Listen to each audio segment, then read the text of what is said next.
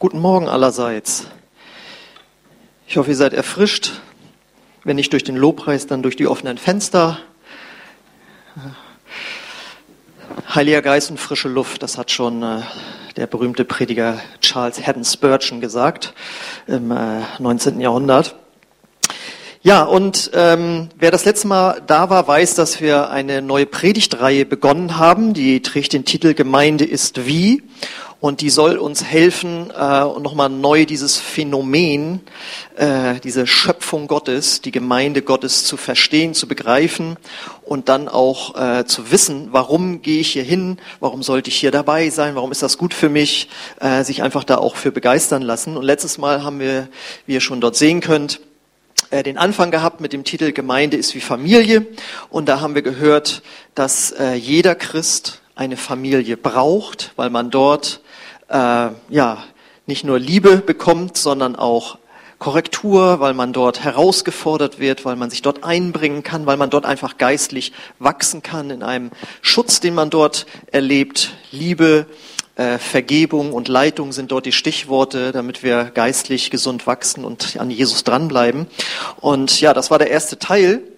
Und heute kommt der zweite Teil und der trägt den Titel Gemeinde ist wie ein Fischerboot beziehungsweise ein Rettungsboot. Das ist etwas sperrig, so wie man das da so liest, aber es ging nun mal nicht anders, es musste so sein. Und äh, dass das biblisch abzuleiten ist, dass die Gemeinde so ist, das möchte ich äh, anhand von ein paar Bibelstellen machen. Und am Anfang haben wir eine etwas längere, die kommt aus dem Lukas-Evangelium, Kapitel 5, die Verse 4 bis 10. Da heißt es über Jesus, als er mit seiner Predigt fertig war, sagte er zu Simon, nun fahr weiter hinaus und wirf dort deine Netze aus, dann wirst du viele Fische fangen. Meister, entgegnete Simon, wir haben die ganze letzte Nacht hart gearbeitet und gar nichts gefangen. Aber wenn du es sagst, werde ich es nochmal versuchen. Diesmal waren ihre Netze so voll, dass sie zu reißen begannen. Sie riefen nach ihren Gefährten in dem anderen Boot und bald darauf waren beide Boote so voller Fische, dass sie Jesus auf die, äh, unterzugehen drohten. Als Simon Petrus begriff, was da geschehen war, fiel er vor Jesus auf die Knie und sagte, Herr, kümmere dich nicht weiter um mich. Ich bin ein zu großer Sünder, um bei dir zu sein. Denn beim Anblick des überreichen Fangs hatte ihn Ehrfurcht erfasst und den anderen ging es genauso. Auch Jakobus und Johannes, die Söhne des Zebedeus, waren voller Staunen. Jesus sagte zu Simon, hab keine Angst, von jetzt an wirst du Menschen fischen. Wer von euch hat denn schon mal selbst Fische geangelt oder versucht zu angeln? Oh, das sind ja schon ein paar. Äh, wer macht das jetzt ab und zu noch? Also wer hat Spaß am Angeln? Wird es schon weniger. Genau, genau wie ähm, bei mir. Also ich habe einmal in meinem Leben geangelt und zwar war ich da so 14, 15 oder so. Da bin ich mit Malle, einem Kumpel, in die Hattsteder Marsch gefahren und er war passionierter Angler schon in diesen Teenie-Jahren und dann wollte ich das auch mal lernen und dann äh, das Blei und dann ein bisschen Köder dran und dann ausgeworfen und dann saßen wir da so und ich so, und was machen wir jetzt? Ja, jetzt warten wir, dass ein Fisch anbeißt. Und dann vergingen fünf Minuten und ich so, also ich weiß nicht, also ich meine, ein Teenager, der fünf Minuten, zehn Minuten und damals ohne Handy, das da einfach so zu sitzen, nur zu sitzen und auf das ruhige Wasser zu gucken, es passiert gar nichts. Sag ich, das müssen wir jetzt nochmal machen. Und dann habe ich, jeder hatte eine Angel, hatte mir eine ausgeliehen, dann habe ich die wieder aufgerollt und dann mit dem Blei wieder ausgeworfen. Und das gefiel mir eigentlich viel besser, so dass ich die dann gleich wieder eingesammelt und das Blei immer ausgeworfen habe nur, bis es dann passieren musste, es machte Flop und das Blei war ab. Ja, und das war, dann war das Angeln für mich zu Ende. Und äh, von da an hatte ich eigentlich auch nichts mehr damit zu tun. Bis ich dann 23 Jahre alt wurde und auf Jesus Christus aufmerksam wurde durch meinen Bruder und mich mit dem Glauben beschäftigt habe ein Dreivierteljahr. Einige kennen die Geschichte, habe die Bibel gelesen, die Worte von Jesus haben mich fasziniert. Ich habe gesagt, ich möchte auch Jesus nachfolgen. Ich glaube jetzt an ihn, er kommt in mein Herz, vergibt mir meine Schuld, ich werde von neuem geboren. Und dann war ich Christ. Und ein paar Wochen später saß ich in einer Straßenbahn, in Braunschweig war das damals, und ich sitze da so ganz fröhlich in meinem Glauben, und auf einmal sehe ich die Leute da, und auf einmal hatte ich eine Erkenntnis von Gott. Ich sitze da so und denke, okay, also ich bin ja jetzt Christ und deswegen komme ich in den Himmel. Die Chance, dass die hier auch alle so Christen sind wie ich, ist relativ gering. Dann bedeutet das ja, dass die nicht in den Himmel kommen. Dann sage ich, äh, da muss man ja was machen. Da muss ja was gemacht werden. Da muss ja einer was machen. Und das war meine Berufung, Jesus vollzeitig zu dienen. Spektakulärer war das nicht. Weil dann las ich ja irgendwann auch, dass Jesus das auch sagt. Ja, es muss jemand was machen. Es muss jemand hingehen zu den Menschen und sie fischen, sie gewinnen für den Glauben. Das ist das, was Jesus dort meint zu Petrus. Von jetzt ab wirst du Menschen fischen und Petrus wurde dann ja ein großer Verkünder des Glaubens an Jesus, musste dafür dann auch sein Leben lassen, aber er hat das dann äh, eifrig getan. Und das ist unser aller Aufgabe als Christen. Menschen für den Glauben gewinnen, Menschen fischen. Ich bin ja schon mal froh, dass Jesus diese Formulierung verwendet hat. Ne? Das wäre ja sonst ein Zeitungsartikel wert. Pastor in Lienthal sagt, man solle Menschen fischen. Klingt ja fast wie der Rattenfänger von Hameln. Nee, aber das kommt von Jesus. Jesus sagt, wir sollen Menschen fischen für ihn, für den Glauben. Und jetzt die Frage, wo findet man viele Fischer auf einem Haufen? Richtig, auf einem Fischerboot. Und dementsprechend ist die Gemeinde, wo viele Menschenfischer zusammenkommen, ein Fischerboot. Das ist eine logische Abfolge, oder? Und jetzt die Frage, was bewegt Fischer, die auf einem Fischerboot sind, auf einem Kutter oder auf einem größeren Boot, äh, was bewegt die so, wenn die mit ihrem Boot unterwegs sind? Sind das folgende Fragen? Wo können wir jetzt hinfahren, wo die Sonne am besten scheint, damit wir da uns hinlegen können und uns bräunen lassen können? bewegt sie die Frage, wo ist die beste Badestelle? Wo ist vielleicht ein Riff oder so? Wo können wir vielleicht Delfine beobachten, irgendwelche anderen großen Tiere? Sind das die Fragen, die Fischer auf einem Boot bewegen? Ich meine nein. Sondern ihre Frage bewegt, die bewegt folgende Frage, wo kann man am besten Fische fangen? Was ist die beste Methode, Fische zu fangen? wie können wir die Abläufe an Bord so optimieren, dass wir gut fischen können? Wie können wir die Fische dann verwerten bzw. lagern, dass sie nicht schlecht werden, dass alles gut läuft? Das sind die Fragen, die Fischer bewegen. Und was bedeutet das für uns, wenn wir ein Fischerboot sind? Uns sollte nicht zuerst bewegen, wie es uns am besten geht in der Gemeinde sondern wie können wir am besten Menschen für Jesus gewinnen? Das ist die Frage, die uns bewegen sollte. Und dazu gehört auch die berühmte Frage, wenn man jetzt also fischen geht, und da muss ja ein Köder ran, wem sollte der Köder am ehesten schmecken? Dem Fisch oder dem Fischer? Dem Fisch, ne? Was bedeutet das für die Ausrichtung einer Gemeinde und ihrer Veranstaltung? Zum Beispiel im Gottesdienst. Wenn man einmal zu der Erkenntnis gelangt ist, und das ist bei uns so, dass die meisten Menschen gewonnen werden für den Glauben durch den Gottesdienst, dann sollte uns die, der Gedanke bewegen, und er hat uns auch in den letzten Jahren bewegt, wie können wir den Gottesdienst so gestalten, dass er auch Gästen gut gefällt.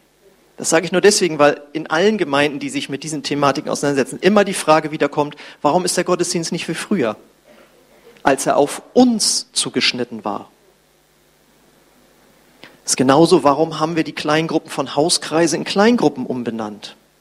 Weil das Wort Kleingruppe einem Gast sich eher von der Bedeutung erschließt als Hauskreis. Das ist ein typischer Begriff aus den 80er Jahren aus äh, freikirchlichen Gemeinden.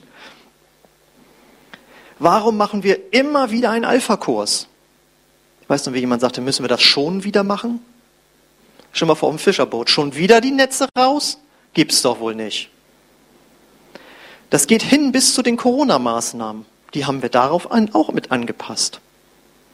Ich habe mir gedacht, wenn ich Sonntagmorgens bei Bäckerei Rolf sitze und da muss ich 2G erfüllen und hier ist gar nichts, da werden wir gar nicht ernst genommen. Also haben wir 3G eingeführt, ja, um niemanden da auszugrenzen.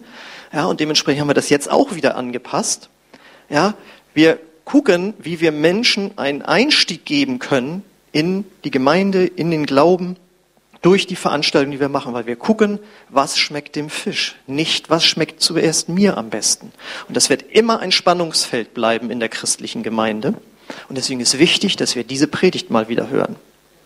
Jetzt natürlich klar, jeder Vergleich hinkt irgendwo. Jeder Vergleich. Denn es ist ja so, wenn Fische im Wasser bleiben, dann ist es gut für sie. Dann können sie weiterleben. Für die Fische ist das nicht gut, wenn sie herankommen, sind sie nämlich tot und werden aufgegessen. Aber wenn Menschen nicht zu Jesus kommen, dann geht es ihnen schlecht.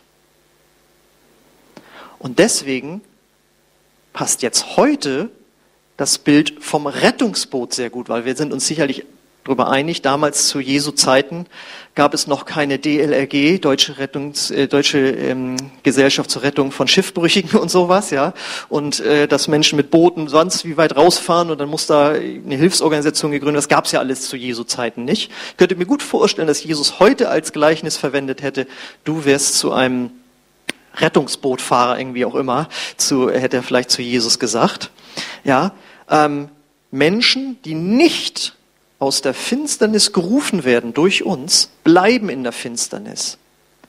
Und deswegen passt mit, der, mit dem Begriff Rettungsboot passt folgender Vers sehr gut. In Römer 1, Vers 16, da sagt der Apostel Paulus, denn ich schäme mich des Evangeliums nicht. Es ist eine Kraft Gottes zur Rettung für jeden, der glaubt, zuerst für den Juden, aber ebenso wie für den Griechen. Denn wovon müssen Menschen gerettet werden? Wir wissen es, sie gehen ohne Jesus in Ewigkeit verloren, weil sie getrennt sind von Gott. Das Problem ist nur, das wissen sie nicht und das glauben sie auch nicht. Also, wenn man noch nicht mal glaubt, dass es Gott gibt, wie soll man denn dann schon glauben, dass es ein ewiges Gericht gibt, wo man äh, sich verantworten muss mit seinem Leben? Und deswegen sollten und können wir eigentlich nur da ansetzen, was die Menschen, die noch nicht an Gott glauben, es, wo, wo sie selber merken, dass sie Rettung brauchen. Ja, wo, wo könnte das denn jemand merken? Den geht's doch allen so gut. Nee. Nicht nur wir, sondern auch andere Menschen haben Probleme mit Ärger, Schuld, Druck im Leben, Ängste. Das hat doch jeder Mensch. Und davon würde so mancher gerne mal errettet werden. Und manche flüchten sich da in Alkohol, einige, einige von Beziehung zu Beziehung, einige versuchen durch Erfolg im Leben den Druck des Lebens irgendwie auszuhalten, obwohl sie sich neuen Druck aufhalten, aber irgendwie durchs Leben zu kommen. Deswegen hechelt man zum Wochenende hin, endlich wieder frei, endlich was man machen möchte, Party bis, bis Hobbys nachgehen, endlich wieder ein Familienfest. Ja, man hechelt durchs Leben, um diesen Anforderungen, die das Leben an einen stellt, zu entkommen. Und da sagt Gott im Psalm 50, Vers 15, Vertraue auf mich, wenn du in Not bist, dann will ich dich erretten und du sollst mir die Ehre geben. Und das ist doch, wonach sich jeder Mensch sehnt. Dass es da jemand gibt, jemand geben könnte, der diese Situation im Leben, die so viel Angst, Druck, Schuld, wie auch immer verursacht hat, der einem da raushelfen könnte. Und wenn man dann bezeugen kann, du, das habe ich auch schon erlebt und wir haben gebetet und Gott hat uns geholfen, dann ist das für jeden Menschen attraktiv. Das Zweite, wovon Menschen Errettung brauchen, ist, viele haben etwas verloren in ihrem Leben.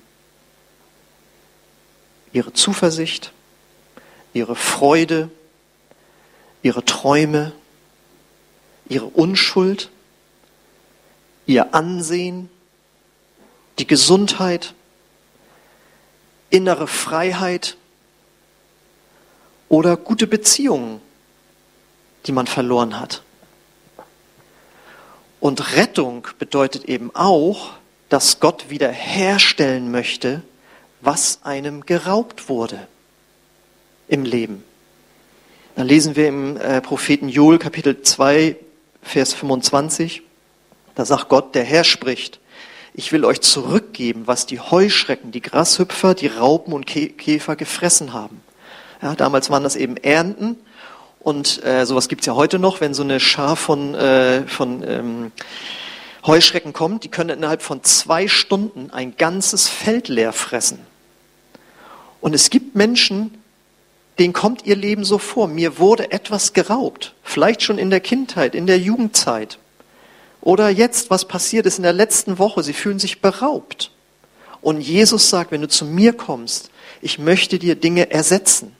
Ich möchte dir neu deine Freude geben, neue Zuversicht, neue Hoffnung. Ich möchte dir vergeben, ich möchte dich heilen, ich möchte dich frei machen. Das sind alles Dinge, die zur Rettung durch das Evangelium dazugehören.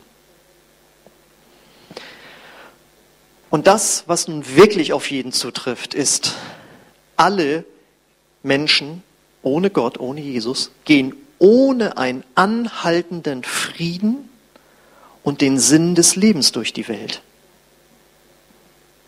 In Römer 5, Vers 1 heißt es, nachdem wir durch den Glauben von unserer Schuld freigesprochen sind, haben wir Frieden mit Gott durch unseren Herrn Jesus Christus. Jesus hat gesagt, er ist gekommen, um zu retten, was verloren ist. Das ist der Grund, warum er ans Kreuz gegangen ist. Weil wir Menschen ohne die Vergebung, die Jesus erwirkt hat, von Gott, dem Vater, getrennt sind. Und wir leben nicht im Frieden mit Gott. Und dieser Unfrieden bewirkt, dass wir zwar einerseits viele freudige Momente im Leben erleben, aber wenn wir dann alleine sind oder wenn das Fest zu Ende ist oder wenn die Gehaltserhöhung dann erfolgt ist, wie auch immer, das ist für einen Moment gut. Und dann ist wieder diese Leere da. Und junge Menschen denken immer noch, das Leben liegt noch vor mir, das Leben liegt noch vor mir. Und dann ist man irgendwann 40 und denkt, jetzt bin ich mitten im Leben und der Friede ist immer noch nicht da. Jetzt haben wir schon ein Haus gebaut, jetzt haben wir schon zwei Kinder, wie auch immer. Der Friede ist immer noch nicht da. Dann kommt die Midlife Crisis, dann freut man sich auf die Rente und dann heißt es, und das war jetzt das Leben? Wofür habe ich eigentlich gelebt? Und das sind Fragen, auf die du keine befriedigende Antwort bekommst ohne Gott, ohne die Beziehung zu Gott. Und unsere Aufgabe als Gemeinde ist es, diese Botschaft den Menschen weiterzugeben. Du kannst errettet werden von diesem Leben ohne Frieden, von diesem Leben, wo dir Dinge geraubt wurden, von diesem Leben, äh, wo, wo dieser Druck und Angst und Stress ist. Du kannst davon errettet werden.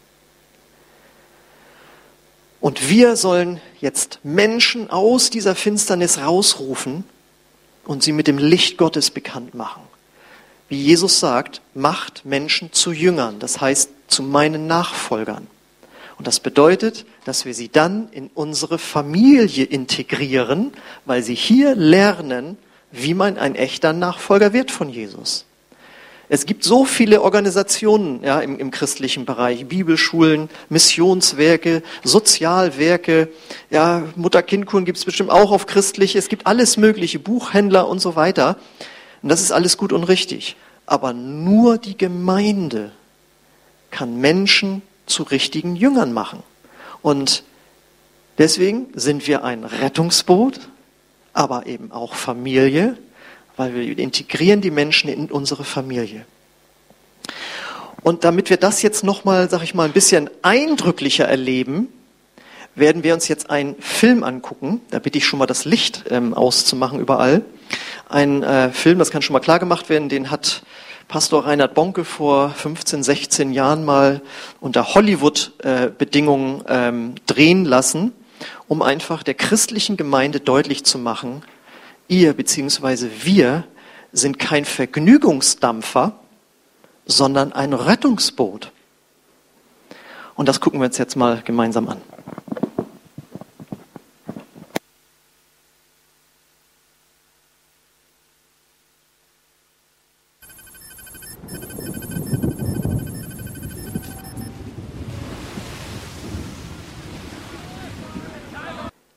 ist jetzt Jahre her, dass ich den gesehen habe, den Film, aber das berührt mich immer wieder neu. Wir haben den vor 15 Jahren das erste Mal hier in der Gemeinde gesehen und haben gesagt, wir wollen ein Rettungspunkt sein. Und viele, die jetzt heute hier sind, sind durch das, was wir getan haben, zum Glauben gekommen. Ganz viele durch den Alpha-Kurs, die meisten durch den Gottesdienst. Und die Frage ist, wie können wir gemeinsam als Rettungsboot agieren. Da kannst du die Folie bitte nochmal machen, genau. Das ist ja unser Jahresmotto. Und da möchte ich euch nochmal an den Alpha-Kurs erinnern. Den wir auf der nächsten Folie sehen. Der geht ja äh, in der Woche nach dem Ostergottesdienst los. Das heißt, du kannst Menschen auch direkt dahin einladen oder zum Ostergottesdienst, wo wir dafür natürlich auch Werbung machen werden. Aber ähm, ja, Alpha hat sich als so effektiv für uns auch erwiesen, weil Menschen uns kennenlernen können durch das gemeinsame Essen. Sie können in den Kleingruppen nach dem Vortrag Fragen stellen. Das kann man hier in der Predigt ja nicht so. Das ist also eine geniale Möglichkeit und ich möchte euch nochmal dran erinnern, wenn du hier zum Beispiel auch Menschen aufgeschrieben hast, da ähm, bei den Tischtennisbällen, dann erinnere dich da einfach nochmal dran, für wen kannst du beten, wen kannst du eben einladen. Wir freuen uns darauf, wenn wir hier Menschen begrüßen können, die Gott noch gar nicht kennen. Und sie haben dann mehrere Abende Zeit, das sacken zu lassen, das zu reflektieren.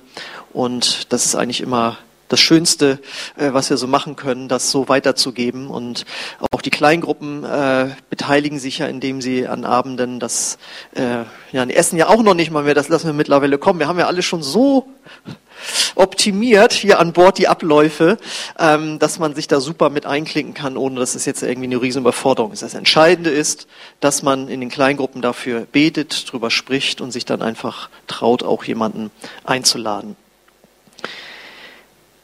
Das Lobpreisteam kann schon auf die Bühne kommen jetzt. Ähm, jetzt stellt euch vor, diese Botschaft, ob du jetzt hier bist oder die später oder jetzt live äh, mitguckst, äh, würden wir alle verstehen. Was für ein super geregelter Ablauf wäre das hier auf dem Fischerboot. Wir diskutieren nicht darüber, wo können wir Urlaub machen, sondern wo können wir am besten Menschen erreichen. Das wäre ja wohl wirklich ähm, genial. Und ich glaube, dass wir jetzt auch da wieder hinkommen werden, dass äh, mehr Menschen äh, sich einladen lassen, auch in, in, in Veranstaltungen und so. Sind da ja die letzten zwei Jahre wie alle Gemeinden auch durch ein Tal gegangen, aber äh, Licht ist am Horizont, sage ich mal. Und die Frage ist an dich, willst du ein Menschenfischer sein? Willst du jemand sein, der sich mit an Bord engagiert? Dann äh, bete dafür, lade dazu ein und guck, welche Aufgabe du äh, hier an Bord übernehmen kannst. Und natürlich stelle ich auch jedes Mal die Frage, wenn du heute hier bist oder zu Hause zuguckst oder das später auch guckst, bist du schon gerettet? Bist du schon für den Glauben an Jesus gewonnen worden? Das ist die entscheidende Frage deines Lebens. Was sage ich zu Jesus? Sage ich zu ihm ja oder nein? Und ich selbst habe Monate dafür gebraucht, mich dafür zu entscheiden. Ja, Gott geht mit jedem unterschiedliche Wege, aber ähm, jeder kommt irgendwann an diesen Punkt, wo er sagen muss, ja oder nein zu diesem Gott, zu dieser Rettung. Und ich lade dich ein, ja zu sagen, weil das Beste, was einem Menschen passieren kann, ist, mit Jesus zu leben. Ich erlebe das jetzt seit 28 Jahren und habe diese Entscheidung noch keine Minute äh, bereut, diesen Schritt gegangen zu sein und habe deswegen auch mein ganzes Leben in diesen Dienst gestellt, damit Gottes Botschaft bekannt gemacht wird. Und ich habe vorher ein schönes Leben geführt. Äh, also es muss wirklich was passiert sein in meinem Leben. Auch ich wusste, ich brauche Rettung. Und wenn du das auch weißt und sagst, ja, ich möchte diesen Schritt gehen, dann bist du nur ein Gebet von Gott, von Jesus entfernt. Und ich lade dich ein, dass du mit uns betest, dass Gott dir deine Schuld vergibt, die auch in deinem Leben ist. Es gibt keinen Menschen, der ohne Schuld wäre. Und Jesus ist aber für dich gestorben. Deswegen hängt in den Kirchen ein Kreuz, um daran zu erinnern. Deswegen haben wir heute das Abendmahl genommen. Ja, der Saft, der Wein als Symbol für das Blut, das Jesus vergossen hat und das Brot als Symbol dafür, dass sein Körper gebrochen wurde, damit du das nicht erleiden musst, hat stellvertretend für dich jemand das erlitten und das war Jesus. Und wenn du das glauben kannst, und das für dich annehmen möchtest und dein ganzes Leben unter die Herrschaft Gottes stellen möchtest, dann äh, lade ich dich ein, dieses Gebet mit uns zu beten. Wie gesagt, hier oder auch am Bildschirm. Und ich lade euch ein, dazu aufzustehen und dann bete ich das Satz für Satz vor, wenn das eine Entscheidung nach deinem Herzen ist, wenn das ein Gebet auch nach deinem Herzen ist, dann bete es einfach mit uns mit. Wenn nicht, ist völlig frei, das auch nicht zu tun. Genau. Gott, ich komme jetzt zu dir. Und ich will mich von dir retten lassen. Ich glaube an Jesus, deinen Sohn,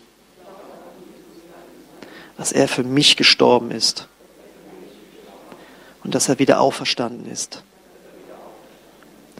Jesus, vergib mir meine Schuld und komm du in mein Herz.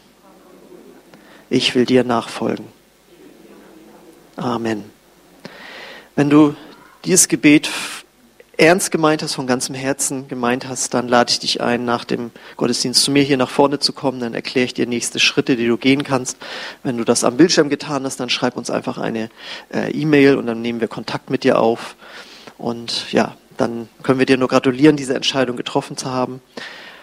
Alle anderen schöne Erinnerungen, dass ihr wisst, was wir zu tun haben. Und das Schöne ist, das dürfen wir gemeinsam machen. Und dazu kriegen wir auch noch die Kraft Gottes und die erfahren wir, wenn wir Gott anbeten. Und dazu möchte ich euch einladen, dass wir Gott jetzt einfach nochmal äh, die Ehre geben und ihm unser Lob bringen für das, was er für uns getan hat und dass wir zu den Geretteten gehören dürfen. Denn das ist auch ein Geschenk, dass wir das glauben dürfen.